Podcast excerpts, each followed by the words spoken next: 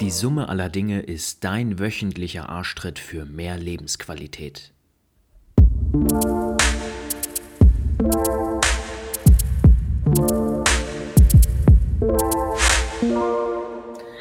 Herzlich willkommen zu der neuen Folge von Die Summe aller Dinge. Heute geht es um das Thema Finanzen. Das Thema, was wir schon öfter mal angesprochen haben, aber wozu ich mich nicht persönlich getraut habe, Aussagen zu treffen. Und weil ich mich hier immer noch rauswinden möchte, habe ich jemanden eingeladen, der Experte in diesen Sachen ist. Ich habe Florian Dierda mit eingeladen. Florian Dierda ist ein Finanzberater, dem ich schon seit längerem vertraue. Und ähm, neben Florian haben wir auch Johannes. Willkommen, ihr zwei. Moin, moin. Hallo Andi, hallo Johannes. Vielen Dank für eure Einladung. Ja, gerne. Äh, Johannes, Florian, ähm, ich habe mir überlegt, heute in der Folge das Thema zu behandeln, das äh, im Prinzip viele, viele da draußen eigentlich beschäftigen könnte.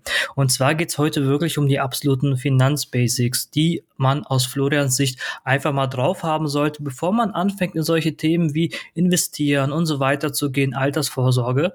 Ähm, das würden wir in der zweiten Folge ansprechen, aber heute um die Basics. Das ist total gut, weil ähm, ihr habt es ja in den vergangenen Folgen schon so ein bisschen mitbekommen. Finanzen, das ist so gar nicht mein Thema. Das ist so ein Thema, da stellen sich alle Nackenhaare hoch bei mir. Ähm, es ist fast schon kryptisch und deswegen freue ich mich, dass Florian sich heute die Zeit genommen hat, uns und den Zuhörern hier ein bisschen, ja, für Erleuchtung zu sorgen und uns aufzuklären, im weitesten Sinne auch ähm, ja zu beraten. Sehr schön. Ich bin mir sicher, das bekommen wir hin. Ich freue mich da auch auf die nächste Zeit mit euch und dass wir da natürlich alle Fragen einmal klären. Ich spiele euch einfach mal den Ball zu. Wie sieht es denn bei euch aus? Mit Sicherheit bekommt ihr am Monatsanfang oder spätestens Mitte des Monats euer Gehalt. Ist das soweit richtig? Das ist korrekt. Bei mir ist es Punkt der 25. jeden Monat. Jedes ja, Monat. Wie sieht es bei dir aus, Johannes? Bei mir ist es so, dass ich mir mein Gehalt selber überweise, deswegen habe ich da einen gewissen Einfluss drauf. Ähm, es kommt regelmäßig und ähm, ist spätestens bis zum fünften des Folgemonats da. Genau, und so beginnt erfahrungsgemäß auch schon das Thema Finanzen. Wenn wir ein bisschen weiter zurückgehen in unsere Jugend, so will ich es mal sagen, da, wir haben alle Taschengeld bekommen und auch da fing das Thema Finanzen eigentlich schon an. Es fängt mit den Einnahmen an, ne? sei es das Taschengeld, die Ausbildungsvergütung, später das erste Gehalt bei Selbstständigen oder Unternehmern natürlich das, was sie erarbeiten und so rund um die Finanzen. Was wir natürlich klären sollten, passen die Einnahmen zu den Ausgaben. Ausgaben aufgrund dessen, das ist ja kein Geheimnis, wir konsumieren alle gerne und gönnen uns auch etwas. Wenn wir dann nicht mehr zu Hause wohnen, vielleicht die erste Wohnung schon alleine bezahlen müssen oder uns doch ganz clever informiert haben und sagen, aus dem Elternhaus direkt ins Eigenheim und die Rate geht ab. Da müssen einfach die Einnahmen und Ausgaben passen. Wie sieht es denn bei euch aus? Würdet ihr denn sagen, ihr habt eure Einnahmen-Ausgabenregelung gemacht, eure Haushaltsrechnung? Johannes? also, wenn es nach mir geht, ich habe mich jetzt seit Corona mit dem Thema Finanzen noch mal deutlich intensiver beschäftigt als zuvor. Ähm, vorher hatte ich immer einen groben Überblick, wie viel nehme ich ein und wie viel gebe ich ungefähr aus. Dadurch, dass ähm, ja die Aufträge über Corona natürlich ausbleiben und ich meiner Tätigkeit nicht so richtig nachgehen kann, ähm, habe ich natürlich noch mal genauer hingesehen wo ich Kosten einsparen kann, wo ich Ausgaben reduzieren kann, bin ähm, ohne wirklich knausrig zu werden, ähm, schon so ein bisschen auf den Sparstrumpf angewiesen, ähm, gucke also ganz genau hin, wo geht das Geld hin und was kann ich vermeiden. Ähm, deswegen ist es ganz schön, dass du jetzt da bist, Florian, denn ähm, da waren jetzt schon so ein paar Begriffe bei, da wurde ich ganz hellhörig, irgendwie vom Elternhaus ins Eigenheim. Das klingt ja, das klingt ja fantastisch. Ähm, bei mir war es so, ich habe mir erstmal eine schöne WG gesucht hier in Kassel zum Studieren. Ähm, die durfte so günstig sein wie möglich, äh, denn Einnahmen hatte ich ja nicht wirklich, außer über das BAföG. Ja, vom, vom Elternhaus zum Eigenheim, ich denke, das werden wir mal in einer späteren Folge besprechen. Heute geht es ja tatsächlich darum, dass wir mal sagen, wie mache ich die vernünftige Haushaltsrechnung, sei es im Kopf oder wenn ich dann doch kaufmännisch eher tätig bin, dass ich sage, die professionelle Excel-Tabelle, dass ich mir meine Monatsplanung mache, vielleicht eine Quartalsplanung und tatsächlich mal schaue, wofür gebe ich denn eigentlich so mein Geld aus? Ist es nur für das, was ich wirklich brauche? Oder gibt es dann doch den einen oder anderen Euro, der sich am Ende des Tages summiert, wo ich einfach sage, das benötige ich gar nicht. Bin ich der typische 5-Euro-Tanker, egal wie, wie teuer der Sprit ist, oder sage ich, okay, das Auto muss doch vollgetankt werden. Wenn ich dann sehe an der Tankstelle, es ist nur 5 Cent günstiger, dass es dann auch tatsächlich Sinn macht, die 70 Euro oder mehr, je nachdem, was für ein Auto ich natürlich fahre, ähm, zu bezahlen und am Ende des Tages zu sagen, oh, ich habe jetzt nicht immer fünf Euro im Chaosprinzip getankt, sondern tatsächlich kaufmännisch gut gewirtschaftet und das Auto, wenn die Spritpreise günstig waren, vollgetankt. So geht es dann darüber hinaus, dass man natürlich auch sagen kann, wenn ich irgendwo einkaufen gehe, was man nicht alles so im Alltag für sich meistert. Ne? Ich habe ja schon in der Vergangenheit von den Podcast-Folgen erzählt, dass ich in, auf das Thema Finanzen gekommen bin, weil ich eigentlich immer in meinem Leben irgendwie so ein gewisses Finanzproblem hatte. Weil ich wahrscheinlich meinen Konsum, äh, warum, was, was heißt wahrscheinlich? Ich hatte meinen Konsum viel zu, zu weit oben und ich habe im Prinzip nur konsumiert. Und dann hatte ich die dicke Kohle trotzdem irgendwann mal verdient und habe gemerkt, ich hatte immer noch kein Geld. Und das war halt bei mir der Knackpunkt, wo du genau das Thema, was du äh, hier ansprichst, einmal auch behandelt hast. Und zwar einfach wirklich meine Einnahmen und Ausgaben einmal aufgeschrieben. Und äh, ich meine, das muss man jetzt nicht jeden Monat machen, so habe ich persönlich die Erfahrung gemacht. Aber es reicht wirklich so den ersten, zweiten und dritten Monat einfach mal zu machen, um überhaupt ein Gefühl dafür zu bekommen, wo überhaupt die ganze Kohle hingeht. Und das ist halt so, wo ich gesagt habe, oh, okay, das Abo kündigen, das Abo kündigen, das nutze ich nicht. Und hier, äh, warum bin ich jetzt fünfmal in der Woche jetzt essen gegangen, wenn auch zweimal vielleicht gereicht hätte? Sehr gut. Das ist auf jeden Fall der richtige Ansatz für jeden, der jetzt hier sagt, oh, das trifft auch auf mich zu. Das ist eigentlich die einfachste Lösung. Ein Monat geht schnell rum. Nehmt euch einfach mal einen Schuhkarton, über ein Quartal, quasi über drei Monate und schmeißt mal alle Quittungen rein. Das heißt, ich bezahle dann nicht mehr mit Apple Pay und Co. über das Handy, wie es heutzutage so schön modern und einfach funktioniert, sondern tatsächlich immer mal klassisch die Quittungen sammeln und nach einem Quartal mal hinsetzen, schauen, oh, wofür habe ich denn überhaupt das Geld ausgegeben? Hat das denn alles Sinn gemacht? Oder kann ich hier mal anfangen zu optimieren? Da freut sich auf jeden Fall mein Steuerberater, wenn ich den im klassischen Schuhkarton bringe. Nein, ich verstehe den Ansatz, Florian, und ähm, glaube auch, dass ähm, dieses Bewusstsein zu entwickeln ein, ein richtig guter Start ist. Das ist ja ein bisschen wie beim Kalorienzählen, ne? wenn wir uns mit Inhaltsstoffen auf Lebensmitteln irgendwie befassen. Ähm, das reicht ja auch, wenn wir das für eine Zeit lang machen, um erstmal zu verstehen, was konsumiere ich etc. Und so ist es bei den Finanzen dann wahrscheinlich auch. Hm, spannender Ansatz. Ansatz. Hm, Florian, jetzt ist äh, jetzt habe ich ein Haushaltsbuch, jetzt habe ich meine Finanzen so ein bisschen in den Griff bekommen. Ähm, wie, was wäre denn der nächste Schritt, der sinnvoll wäre zu machen? Der nächste sinnvolle Schritt wäre tatsächlich, wenn ich jetzt herausgefunden habe, wo meine negativen Ausgaben sind, Ausgaben, die ich wie wir eben schon sagten, die jetzt nicht zwingend notwendig sind, dass ich sage, diesen Haushaltsüberschuss, den lege ich mir tatsächlich mal unter das Kopfkissen. Ja?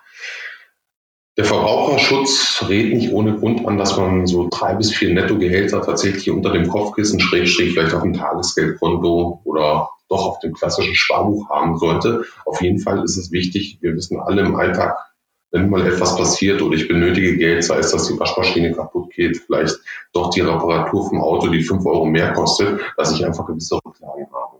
Und das kann ich jedem empfehlen. Ich lehne mich da oftmals an den Verbraucherschutz an, dass ich immer sage, es hat schon einen Grund, warum die Empfehlungen ausgesprochen werden. Und das würde ich auch jedem mit auf den Weg geben, bevor wir anfangen, irgendwo zu investieren.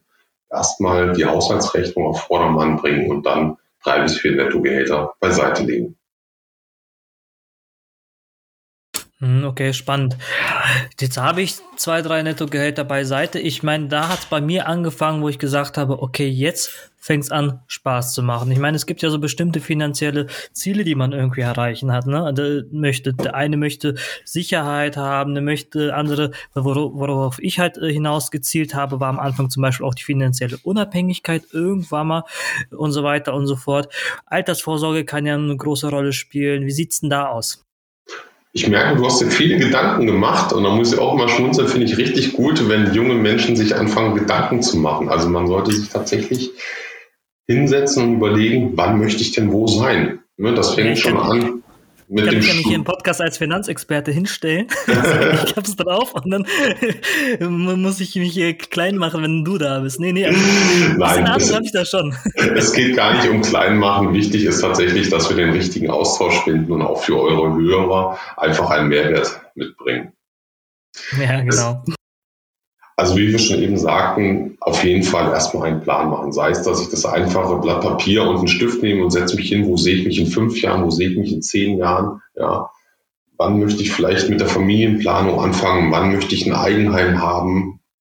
Bis hin vielleicht, auch wenn es jetzt für einen 20-Jährigen nicht unbedingt greifbar ist, wann möchte ich in den Ruhestand gehen? Planmäßig, wie es mir der Staat vorschreibt, mit 67 oder habe ich dann doch andere Pläne? Sei es wie Johannes, ich mache mich selbstständig, ich mache einfach einen ganz anderen Schritt in eine andere Richtung und steuere das selber.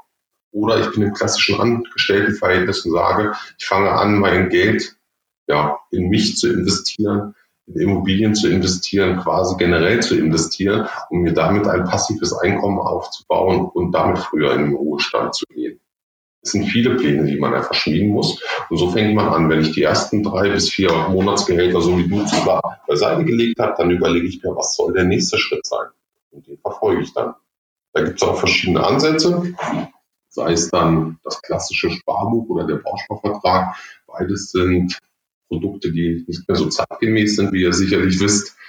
Ne? Darüber hinaus ETFs, Fonds, das ist ja so das präsente Thema, auch spätestens seit Corona, das in aller Munde ist, weil alles, was früher in den Zeiten von Fußball und Formel 1 war, nachdem die in Corona-Zeiten weggefallen sind, wissen wir alle, das sind Hobbybroker geworden. Und da können wir dann auch gerne zu einem anderen Zeitpunkt mal drauf eingehen. Was heißt das denn eigentlich, da zu investieren? Mhm. Beim Thema Investieren hatte ich zum Beispiel anfangs immer die Angst, ja gut, wenn ich jetzt irgendwie Geld in Immobilie stecke oder Geld in Aktien, das kann ja mir ich sag mal jetzt wirklich runtergewirtschaftet sein oder eine Aktie kann ein Totalausfall sein. Ich meine, äh, investieren ist ja für den Laien, wenn er ja keine Ahnung hat, erstmal so ein Thema, ja, okay, das ist irgendwie ein Risikogeschäft, dieses Aktiending, das ist ja auch irgendwie Magie. Genau, und auch da gibt es unterschiedliche Ris Risikoklassen. Es ist immer die Frage, möchte ich denn in die einzelne Aktie wirtschaften oder nehme ich stattdessen diesen Aktienfonds? Ja, oder ich dann von der Risikoklasse noch etwas weiter runter, streue breiter, nehme einen Mischfonds oder noch gewisse Rentenpapiere als Beispiel drin sind, die jetzt nicht der hohen Risikoklasse unterliegen. Da gibt es tatsächlich viele Möglichkeiten. Also es heißt ja nicht ohne Grund auch im Winter, wer breit streut, der rutscht nicht aus. Schönes Zitat an der Stelle. Für mich sind das jetzt alles gerade böhmische Dörfer und ich glaube für den ein oder anderen Zuhörer auch. Florian, meine konkrete Frage ist daher, wenn ich jetzt ein Haushaltsbuch geführt habe, wie kann ich denn, wenn ich den Überblick habe, okay, das sind meine Einnahmen, das sind meine Ausgaben, wie kann ich denn erst einmal auf das Kapital kommen, wie kann ich effektiv sparen, ähm, um dann irgendwann überhaupt zu dem Punkt zu kommen, dass ich sage, ich suche mir jetzt Unterstützung oder ich baue ein Finanzwissen auf, dahingehend, ähm, dass ich investiere, weil für viele und auch für mich in meiner jetzigen Situation kommt das überhaupt nicht in Frage, weil erstmal das Startkapital ja da sein muss. Sehr tolle Frage, Johannes. Also wir rühren tatsächlich mal einen Schritt zurück. Es ist so, wenn ich dann meine Haushaltsrechnung endlich gemacht habe und merke, okay, Ausgaben, Einnahmen, es passt jetzt soweit, dann empfehle ich tatsächlich über einen Dauerauftrag zu arbeiten. Sprich, ich setze einen Dauerauftrag auf Sparbuch oder auf ein Unterkonto oder Tagesgeldkonto und seien es denn nur fünf oder zehn Euro, die am Ende des Tages übrig bleiben, beziehungsweise am Ende des Monats, die würde ich direkt zum ersten, wenn der Lohn kommt, über einen Dauerauftrag, ja, ich sag mal, transferieren. Warum? wir sind natürlich, jeder Mensch ist ein Gewohnheitstier. Und wenn am Anfang das Geld dann schon weg ist, dann kann ich es natürlich am Ende des Monats auch nicht mehr ausgeben. In welchem Zeitraum ich Summe X erreichen möchte, das liegt natürlich an jedem selber. Ich sage auch immer, nicht gierig werden, nicht über Nacht irgendwie reich werden wollen. Das ist das, was wir natürlich alle wollen. Aber das Geheimnis ist einfach langfristig und vor allem durchhalten. Das ist wie bei so einem Marathonläufer, der muss auch erstmal klein anfangen und üben, hält durch und durch die Konstante kommt natürlich dann auch der Erfolg. Da hast du ja hier genau den richtigen Ansprechpartner mit äh, Marathonläufen etc. Ähm, ich habe noch so ein, zwei andere Spartipps und ähm, würde mich mal, das würde mich interessieren, was du davon hältst. Und zwar gibt's ja einen ganz bekannten Trainer, den Christian Bischoff hier in Deutschland, der empfiehlt in seinen Seminaren immer jeden 5-Euro-Schein in eine Schatulle zu legen oder in eine speziell dafür hergerichtete Box und diese 5-Euro-Scheine nie wieder anzurühren. Ähm, so lange, bis wir eben Summe X erreicht haben, diese dann zu investieren oder aber in einen großen Traum zu stecken oder aber tatsächlich anzulegen, so dass sich dieses Geld dann vermehrt. Ich habe das tatsächlich über anderthalb Jahre durchgezogen und gemacht ähm, und kam erstaunlicherweise auf eine Summe von ungefähr 1500, 1800 Euro. Also da kommt schon einiges zusammen. Hast du vielleicht ähm, noch ähnliche Impulse und Ideen für die Zuhörer, wie es gelingen kann, ein Grundkapital aufzubauen? Ja, es ist tatsächlich so. Also mit der Spardose oder mit der Schatulle, das ist ein guter Ansatz. Wichtig ist erstmal, dass wir das Geld nicht auf dem Schirm haben. Wir müssen es irgendwo hinlegen, wo es erstmal nicht greifbar ist. Darüber hinaus, wenn ich bei mir und meinen Kunden in eine Finanzplanung reingehe, ich nenne es immer die drei Wege. Das heißt, ich habe einmal den kurzfristigen Sparweg. Ich mache quasi mehrere Häufchen. Ja? Einfach für verschiedene Etappen, sei es dann kurzfristig die drei bis vier Nettogehälter, die ich in die Spardose mache, in eine Schatulle für alles, was ich so in den ja, im Alltag benötige. Mittelfristig, da befinden wir uns irgendwo auf einem Zeitraum, je nachdem die nächsten fünf bis 15 Jahre, größere Investitionen, vielleicht das erste Traumauto, was ich mir kaufen möchte, die erste Wohnung, die ich gerne einrichten möchte oder der erste Traumurlaub. Also ich denke, unsere Wünsche und Ziele im Leben, die sind grenzenlos. Da ist ja jeder unterschiedlich und dann halt der dritte Haufen für später fürs Alter, wo ich immer sage, das Geld ist tatsächlich jetzt erstmal weg für die nächsten 40 bis 50 Jahre. Das ist für meine Ruhestandsplanung. Warum? Wenn ich alles in eine Schatulle, so wie du es eben sagtest, lege, dann konsumiere ich natürlich auch. Das heißt, je nach Bedürfnissen verbaue ich mir die, die Pläne für mittelfristig oder langfristig und konsumiere im Hier und Jetzt. Wenn ich mehrere kleine Schatullen habe, dann kann ich natürlich auch meine Pläne verfolgen. Je nach Bedarf kann man natürlich da auch vier oder fünf Häufchen drauf machen. Das bleibt jedem selbst überlassen. Beantwortet das soweit deine Frage? Ja, das erinnert mich so ein bisschen an dieses ähm, mehrere Töpfe-Modell. Ich weiß nicht, von wem das ist. Ähm, aber manche empfehlen tatsächlich verschiedene Tagesgeldkonten zu führen und da entsprechend immer Summe X, die übrig bleibt, aufzusplitten, ähm, um verschiedene Rücklagen zu bilden, so wie du es gerade auch gesagt hast oder im Beispiel davor hattest, wenn mal die Waschmaschine kaputt geht oder sonstiges, dass wir dann eben nicht an die eiserne Reserve drangehen müssen, sondern darauf vorbereitet sind, ne? was du sagtest mit den zwei, nee, mit den drei bis vier Monats Nettogehältern. Genau, vollkommen richtig. So war es halt auch, was der Andi eben ansprach wie kann ich investieren, damit es halt auch mehr wird. Wenn ich weiß, ich brauche das Geld erst in zehn Jahren, dann kann ich natürlich auch ein ganz anderes Risiko eingehen. Warum? Es ist natürlich bekannt, je höher das Risiko, umso höher die Rendite. Ne? Und wenn ich natürlich weiß, alles klar, kurzfristig ist das ein hohes Risiko. Wenn ich allerdings über den Zeitraum von zehn Jahren spare, minimiere ich wieder das Risiko und erwirtschafte natürlich auch meine Zinsen. Weil letztendlich, ich denke, dass, da sind wir uns einig, muss einfach so viel am Ende des Tages hängen bleiben, dass ich mindestens die Inflation decke. Die Inflation ist roundabout immer plus minus zwei Prozent tendenziell. Wahrscheinlich nach Corona wird sie ansteigen. Und da ist es wichtig, dass wir damit erstmal anfangen, unser Geld inflationär zu schützen.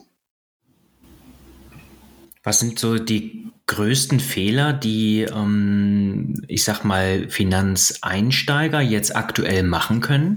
All in Bitcoin. Ja, wobei, da hat man ja auch von dem einen oder anderen gehört, dass er da große Erfolge hatte. Nein, aber das ist ja natürlich Ziel. Das ist genau das, was erzählt. Das ist ja hohes Risiko und ähm, wir wollen ja langfristig äh, investieren und das ist natürlich nicht der Weg. Genau, also, also definitiv nicht anfangen zu zocken. Ich habe mal hier irgendwas gehört, sondern tatsächlich sich auf gewisse Fakten verlassen, etwas mehr nachlesen, gegebenenfalls tatsächlich den Berater, den Experten mal hinzuziehen aber nicht irgendwie blauäugig anfangen zu zocken, weil dann können wir auch ins Casino gehen oder anfangen, Lotto zu spielen. Hm, genau, das ist auch ein cooles Stichpunkt, äh, ein cooler Stichpunkt, dass du sagst, einen Berater ranziehen. Ich würde sagen, äh, Florian, danke erstmal für den groben Überblick. Das waren ja so, so kleine Stationen, die man so in seinem Finanzleben so ein bisschen durcharbeiten kann. Jetzt ist es natürlich so, der Podcast heißt die Summe aller Dinge und wir möchten von allem so ein bisschen lernen. Und gerade Finanzen ist ein riesen, riesen Thema. Und man kann da schnell mal ein Fettnäpfchen treten und sagen, okay, der Bitcoin-Hype, der ist total cool, ich gehe jetzt all in oder ich habe Angst, äh, meine Aktie ist um 50 Prozent gefallen, ich verkaufe die. Das sind so die typischen Anfängerfehler, die viele Investoren machen, die gerade neu sind.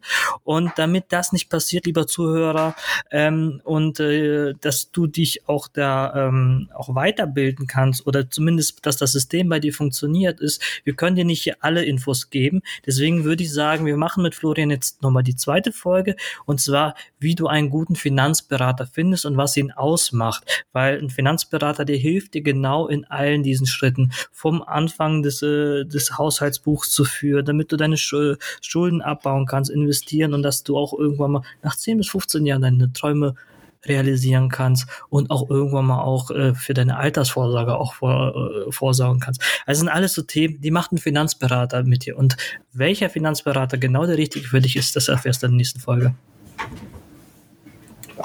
Super. Ja, Florian, dann danke, dass du mit dabei warst. Wir freuen uns schon auf die nächste Folge mit dir. Und das, was mich persönlich wirklich freuen würde, wäre, wenn du einen groben Überblick für uns zusammenstellen könntest. Was sind so die größten Fehler, die Finanzeinsteiger machen können? Und vor allem, wie fängt man denn eigentlich an? Denn in unserem Podcast ist es üblich, dass wir unseren Zuhörern eine Arbeitshilfe zur Verfügung stellen, also in schriftlicher Form nochmal ein ganz mikrokleines Handout, einfach als Download an anbieten, sodass sie sich einen groben Überblick verschaffen können. Okay, was sind denn jetzt eigentlich meine nächsten Schritte? Und in der Kürze der Zeit haben wir natürlich nur ganz kleine Punkte ansprechen können. Ich glaube, du hast noch viel, viel mehr zu sagen. Doch wir wollen die, kurzen, die Folgen ganz bewusst kurz halten. Und deswegen gibt es in der nächsten Folge dazu mehr. Und alles, was du gerne in das Handout mit reinschreiben möchtest, darfst du natürlich dort nochmal ausführlich darstellen.